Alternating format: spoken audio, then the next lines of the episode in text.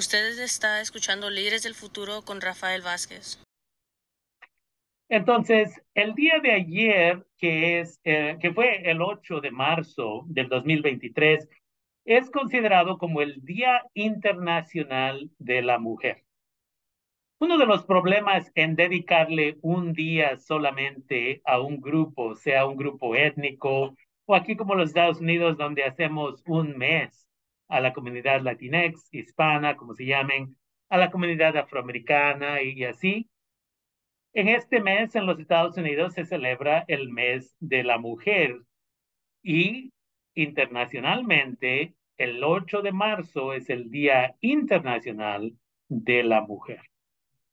Pero una de las cosas que no estamos hablando, y para algunas audiencias esta información va a ser un poco difícil, entonces si tienen niños, niñas chiquitas, Sé que muchos de ustedes, muchas de ustedes van a decir, vete al otro cuarto, pero es importante en toda honestidad de que tengamos estas conversaciones porque este es el problema y voy a hablar. Vamos a hablar acerca de la violencia contra las mujeres y las jovencitas. Lo vamos a relacionar al COVID-19 y los problemas que están en México. Vamos a usar información de México como país pero que sabemos que está sucediendo aquí en los Estados Unidos. Entonces, a lo largo de la vida, las mujeres experimentan más violencia en el ámbito comunitario, 45% de ellas, y con pareja, 39% de ellas, y en el ámbito escolar, 32% de niñas 15 años de edad y más sufren algún tipo de violencia en el ámbito escolar. Y finalmente, en el ámbito laboral, son 27, casi 28% de la población. Para hacérselo más fácil, en el ámbito comunitario, una de cada dos personas, mujeres de 15 años de edad en adelante, es una víctima en México.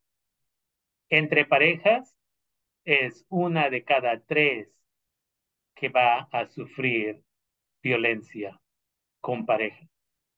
Y aquí en los Estados Unidos lo vemos muy frecuente con niños y niñas, específicamente niñas que tienen 12, 13, 14, 15 años de edad y quienes, una vez más, piensan que están en una relación sana, pero típicamente el novio, quien muchas veces porque mal educamos a nuestras niñas. A veces el novio tiene dos, tres, cuatro, cinco o más años más grande de edad que la niña. Él abusa de ella en la forma física, psicológica y a veces sexual. Y esto significa que la maltrata para que ella se vuelva dependiente y como resultado de eso, ella está muchas veces repitiendo lo mismo que sucedió con mamá y papá. Y en el ámbito escolar, también una de cada tres niñas de 15 años de edad y más va a sufrir. Las estadísticas nos dicen, sufre ya una de cada tres en la escuela algún tipo de victimación de violencia. Entonces, es súper importante. En esta situación, cuando hablamos violencia, estamos hablando física, emocional o sexual. Y una vez más, lo vemos aquí en las escuelas. En las últimas semanas estamos recibiendo reportes que en Pioneer High School una niña fue asaltada hace dos semanas. En Santa Rosa High School varias niñas fueron, estuvieron en algún tipo de pelea. Y en otras escuelas en todo el condado de Sonoma estamos viendo lo mismo. Lo interesante acerca de esto es que muchas veces las escuelas no están reportando esto en una forma de que la comunidad sepa qué es lo que está sucediendo. Esto no significa que tienen que reportar nombres o otra información que identificaría completamente a las víctimas, pero que la comunidad sepa que hay un problema para que como comunidad lo resolvamos. Y este es un problema en México. Finalmente, en el ámbito laboral, estamos hablando que también 27%, casi 28, o una cada de tres, será al, eh, víctima de abuso físico, mental, uh, otro tipo de abuso que vamos a hablar en unos minutos, o una vez más sexual, desafortunadamente. Es importante de que reconozcamos que en los últimos 12 meses, de octubre 20 al, al 21, es la información más reciente que tenemos, la violencia contra las mujeres se presentó en mayor porcentaje en México en el ámbito comunitario, donde el porcentaje ha sido 22% de mujeres han sufrido algún tipo de violencia. En el ámbito laboral, una de cada cinco ha sufrido ese tipo de abuso y en parejas, una vez más, una de cada cinco. En la escuela, una de cada cinco. Y en familia es um, una de cada diez que ha reportado esto. Ahora, esto es interesante por varias razones, incluyendo que en los Estados Unidos, primeramente recordemos que estos reportes vienen del 2021, información del 2021. La pandemia empezó en el 2020 y no ha completamente terminado, vamos a decir. Pero si fuéramos a ver los reportes del 2022 y principios del 2023, lo que veríamos es que abuso familiar ha incrementado. Y vamos a hablar también acerca de eso en unos momentos. Pero la otra cosa que tenemos que entender es que muchas personas que son víctimas por miedo no reportan este abuso. Entonces, las estadísticas pueden ser mucho más altas. A nivel nacional en México, a lo largo de la vida escolar de las mujeres de 15 años o más, la violencia física es la más que han pasado. Eso significa que una de cada cinco niñas está sufriendo o sufre algún tipo de violencia física en la escuela. Entonces, es importante de que nos demos cuenta. Y de eso me refiero. Y una vez más, estamos hablando de México aquí, pero al mismo tiempo, como les daba el ejemplo, en uh, escuelas locales está sucediendo este tipo de victimación. Entonces, se le invita a la comunidad, padres, madres de familia, de que tengamos conversaciones con nuestros hijos y nuestras hijas, porque a veces es niñas peleando con niñas o niñas siendo la víctima de bullying de otras niñas. Pero una vez más, entre parejas, la gente dice muchas veces, educa a tu hija de que no se haga la víctima en una situación heterosexual donde son parejas. Pero raramente gente dice, educa a tu hijo a que no sea un abusador, a que no use violencia, a que no manipule. Y esa es la conversación que raramente sucede, especialmente si papá está en casa. Estamos mal educados, mal educadas a que papá va a trabajar y regresa con el billete y de ahí que mamá se encargue de educar a los hijos, las hijas. Tenemos que cambiar nuestra forma de pensar, porque por dos razones. Una, aquí en los Estados Unidos, hombres, papás, y mujeres, mamás, muchas veces si viven todavía juntos, juntas, ambos, ambas salen a trabajar, pero la responsabilidad de ir a juntas de escuela, la responsabilidad de lavar y planchar y cocinar y cuidar y educar a los hijos, las hijas, todavía se la dejamos a mamá. Y eso no es justo. Entonces, tenemos que hacer conciencia de esto. Y la siguiente estadística nos dice que a nivel nacional en México, a lo largo de la vida escolar de las mujeres de 15 años o más, la violencia física es la que más han experimentado. Uh, una vez más, entonces es súper importante comparado con la violencia sexual que en los pasados uh, ah, 12 meses, dice aquí, una de cada 10 niñas de 15 años o más uh, está sufriendo o ha sufrido, ha sido victimizada sexualmente. Entonces, es súper importante. Cuando hablamos acerca de quiénes son los agresores en esta situación, en la escuela, en el ámbito escolar en México, a lo largo de la vida de una de estas víctimas de 15 años o más, el compañero de la escuela es típicamente el agresor. Casi una de cada dos ah, personas que son víctimas es el compañero. El maestro, la compañera. Estamos diciendo ahora el orden en que típicamente eh, la evidencia nos dice aquí de estas encuestas, eh, ¿quién es el abusador, abusadora?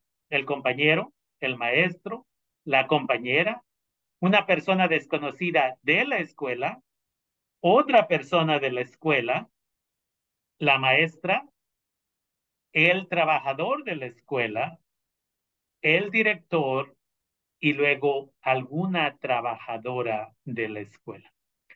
La otra cosa que tenemos que entender aquí entonces es que muchas veces cuando hablamos de niñas que son víctimas de abuso físico, emocional o sexual, las personas pensamos muchas veces que esta es una situación entre hombres abusando a mujeres, pero en muchos casos la evidencia nos demuestra son mujeres abusando a mujeres o niñas en esta situación.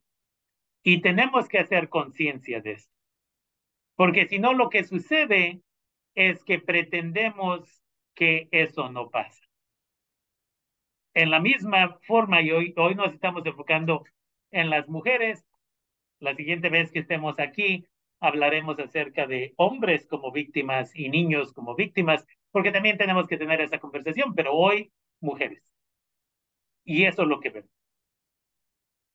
De las 50 millones, 50 y medio millones de mujeres de 15 años para arriba que viven en México, 79% ha trabajado alguna vez en su vida. Una vez más, de 50 millones, 79% ha trabajado en su vida. Y estas personas de estas personas, 60% o dos de cada tres han trabajado en los últimos cinco años y 50% entre el 2020 y el 2021. Okay. Entonces, la razón que mencionamos esto es que muchas mujeres salen a trabajar y eso significa que hay un chance muy grande de victimación. Cuando hablamos acerca de violencia en el ámbito laboral, es importante de que nos demos cuenta, nos dicen los estudios, que para niñas de 15 años para arriba, el compañero de trabajo es la persona más frecuentemente que abusa de estas niñas y mujeres.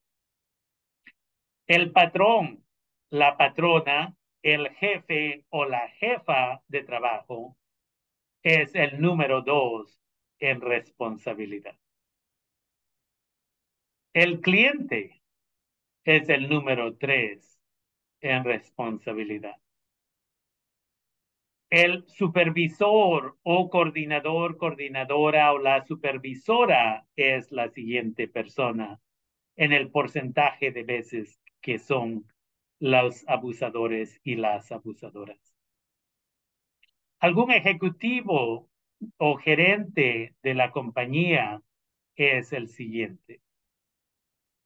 Una persona desconocida que trabaja ahí es típicamente la siguiente. Otra persona del trabajo que posiblemente trabaja en otra área del trabajo, ah, pero es un colega es otra persona y finalmente el familiar o la familiar del dueño del negocio ah, o la dueña de negocio es quien comete estos crímenes. Y tenemos que tener estas conversaciones, aunque a algunas personas las haga incómodas, porque como siempre mencionaba mi colega, la doctora María Hess, Trauma es el regalo que sigue regalando. Eso significa que cuántas mujeres yo he conocido aquí en el condado de Sonoma, que cuando tenemos entrenamientos finalmente se sienten con confianza de decir, a mí me pasó, sé que a mi madre le pasó el abuso, right? Y así es como pasa. Y estamos hablando de abuso físico, abuso emocional o abuso sexual. Y si no sanamos, si no vamos a terapia, si no participamos en nuestra propia sanación, ¿cómo esperamos que nos vamos a dar cuenta si algo está en peligro de suceder a nuestras hijas, a nuestras hermanas, a nuestras primas, a nuestras colegas en el trabajo? Entonces, es importante. La otra forma de abuso que dije que iba yo a mencionar anteriormente, y es importante de que lo veamos, es el abuso en el trabajo, pero del punto de discriminación laboral.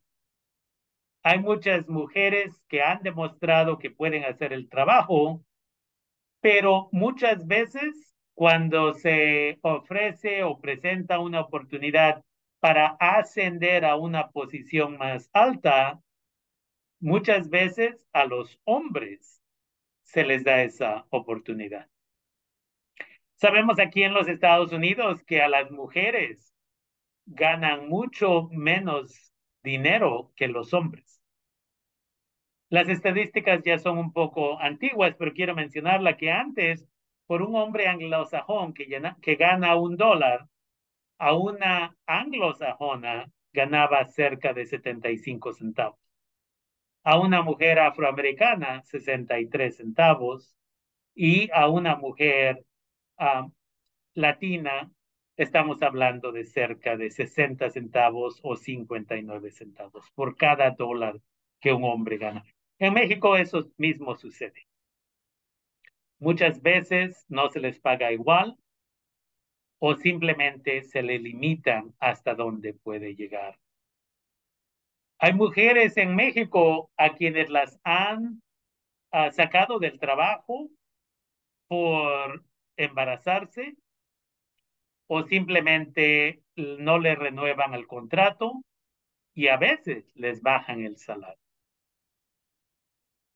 Si usted ha pasado algo así aquí en California o en los Estados Unidos en general, recuerde que usted debe de checar con un abogado o abogada para ver si hubo algún tipo de violación de la ley. En México, a nivel nacional, la violencia sexual en el ámbito comunitario es la más frecuente, ya que casi una de cada dos mujeres en México, entre 15 años y más, han pasado ese tipo de violencia a lo largo de su vida y una de cada cinco lo ha pasado en el año pasado. Entonces, ¿cómo podemos celebrar el Día Internacional de la Mujer cuando la mujer sigue sufriendo? Cuando la hija tiene un potencial de ser víctima.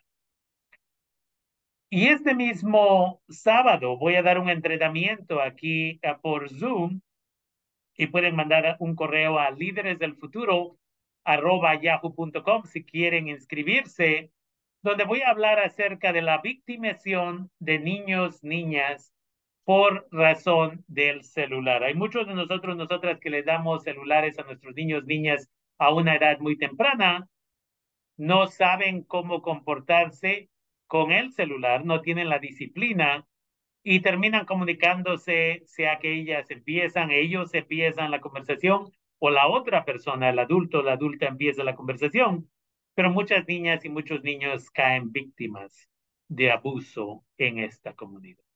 Entonces, ese entrenamiento va a ser el sábado de 10 de la mañana a 12 del día. Pueden mandar un correo electrónico líderes del futuro yahoo.com. Cuando hablamos acerca de la distribución de las personas agresoras mencionadas por las mujeres de 15 años o más en el ámbito comunitario, la mayoría de ellas son personas desconocidas. Pero interesantemente, el siguiente grupo de agresores en la comunidad o agresoras son gente conocida. Y el tercer grupo es un vecino, luego un amigo, de ahí un conductor de transporte público. El siguiente grupo es policías. Y el siguiente grupo es otra persona ajena. Y los últimos dos son sacerdotes o ministros y un militar o marino. Y cuando hablamos acerca de los lugares donde sucede este tipo de abuso de niñas 15 años de edad o más, es importante de que sepamos que en muchas situaciones sucede en la calle, en el parque, en el autobús o microbús, en un mercado, plaza, tianguis o centro comercial, en una vivienda particular, en el metro, en una feria, en un taxi y otros lugares, incluyendo el lugar menos frecuente, pero que sí se ha reportado, es una iglesia o un templo. Y es importante también que nos demos cuenta que del, de octubre del 2020 al octubre del 2021 en México, niñas de 15 años o más tuvieron la experiencia más frecuentemente de abuso psicológico, que les llaman malnombres. Y eso muchas veces lo hacemos como padres. Eres una esto. ¿Por qué eres tan burra? Y otras cosas. Y desafortunadamente, como adultos que no somos sanos y sanas, nos reímos cuando escuchamos que la mamá le llama nombres a la hija o al hijo, en vez de decir, eso no es correcto. Al rato cuando se va la hija de la casa porque está cansada del abuso y termina embarazada con otra persona, nos enojamos, pero no queremos reconocer que nosotros, nosotras, somos las personas que empezamos el abuso en nuestras propias casas. A veces hay. El segundo tipo de abuso fue económico, el tercer físico y el cuarto tipo de abuso fue sexual. Y eso nos lleva a esta conversación. En el ámbito familiar, una vez más, sea que fueron abusadas emocionalmente o físicamente o sexualmente las niñas de 15 años o más en los pasados 12 meses, nos dice aquí el estudio, que el hermano y la hermana típicamente son las personas más frecuentes. Entonces, una vez más, abuso emocional es cuando decimos, ah, estás bien gorda, o eres una marrana, o eres esto, o eres lo otro. Ese es en el abuso emocional o psicológico. Luego vamos al abuso físico, donde hay golpes y una vez más, abuso sexual. So, hermano o hermana es la persona más típica que es el abusador o abusadora. El padre es el segundo, la madre, el tercero. Otro familiar, el tío, el primo, el cuñado, el hijo, lo cual sabemos que sucede muy frecuentemente aquí. Como migrantes, a veces no hablamos inglés y dependemos de nuestros hijos y nuestras hijas, y a veces el hijo o la hija es la persona que nos abusa psicológicamente. A veces nos roba el dinero y a veces nos abusa físicamente. El suegro, la suegra, el sobrino, la sobrina, el abuelo, la abuela, el padrastro, la madrastra.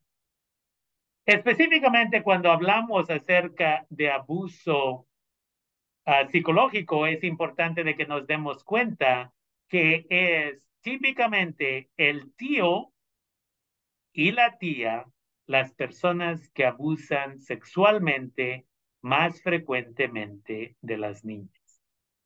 Y de ahí va el abuelo, la abuela, el hermano, hermana, el primo, prima, y luego va el papá o la mamá. Y si no empezamos estos tipos de conversaciones, aquí es donde siempre le recuerdo a padres y madres de familia de que no besen sus bebés y sus niños y niñas en la boca usted mismo, usted misma está mal educando al niño o la niña de que esa es la única forma de demostrar cariño Y lo único que hacemos es le estamos haciendo el trabajo más fácil al abusador o la abusadora de que al rato manipule a ese niño o esa niña. Enseñe a su niño, a su niña a respetar su cuerpo y qué partes de su cuerpo no se tocan, porque eso es súper importante. Y queremos que se acuerden, esto viene de algo que sucedió en México en un anuncio público que decía, no dejes que tu nuevo novio se quede a cuidar a tus hijos o tus hijas porque no tienes dinero para pagar para que alguien te los cuide bien. Y eso era muy frecuente. No estoy seguro cómo de frecuente es en México, pero en otros lugares, aquí también en los Estados Unidos, a veces agarramos un nuevo novio, una nueva novia, y obviamente no estamos checando bien, y lo que hacemos es, oh, ¿sabes qué? Tengo que ir a, trabajar, me llamaron de último minuto, ¿puedes cuidar a los niños, las niñas? Sí. Y al rato, años después, ahí, ahí está un problema. Y la otra cosa que va con esto es, ¿cuántas veces no le creemos a nuestras hijas y le creemos al abusador? No, yo nunca haría eso. ¿Y cuántas personas, familias yo conozco que una vez más me, me han dicho, mi mamá, mi abuela, mi tía, le creyó a mi tío, a mi abuelo, a mi papá, a mi hermano, a quien sea, y no me creyó a mí. Y aprendí a callar la boca. Y al rato tienen problemas psicológicos, tienen problemas de peso, tienen problemas de diferentes cosas. Y una vez más, nadie parece que entiende. Cuando se hizo un estudio de trauma hace muchos años en el sur de California por Kaiser, el doctor Filedi hizo un estudio y él quería entender por qué ah, unas mujeres que él había estado trabajando con ellas que estaban muy sobrepeso, cómo le hicieron para bajar de peso tan rápido y ya que iba a celebrar con ellas, se dio cuenta que todas agarraron el peso de regreso y más y rápido. Y de ahí empezó a hacer entrevistas. You know, ya estabas más sana, ¿por qué subiste de peso?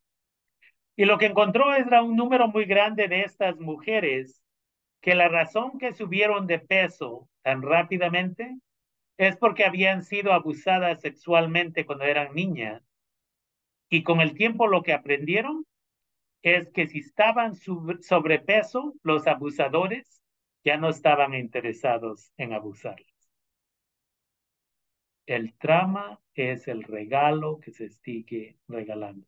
Estas mujeres se culpaban a sí mismas y es importante de que entendamos esto. Entonces, vamos a terminar esta parte hablando de COVID. Y en los Estados Unidos, ¿cuántas niñas y niños vieron violencia doméstica en casa?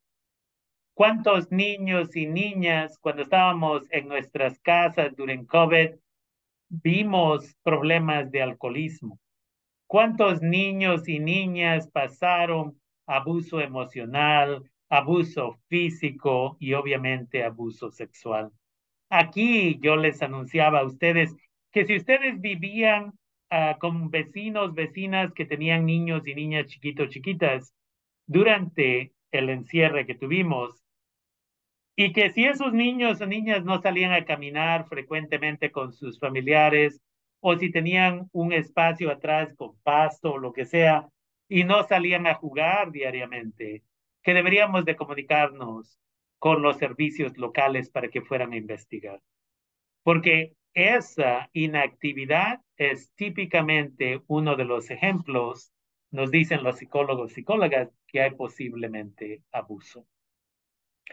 Y ahora lo que está sucediendo, están regresando nuestras niñas, nuestros niños a las escuelas y estamos viendo mucho Ah, muchos problemas de comportamiento. Estamos viendo donde no se sienten con confianza hablar, platicar, hay ansiedad, hay depresión, todo eso. Y lo mejor que podemos hacer es hablar abiertamente de estas cosas. Y la otra cosa que debemos de hacer es decir, aquí estoy para escucharte.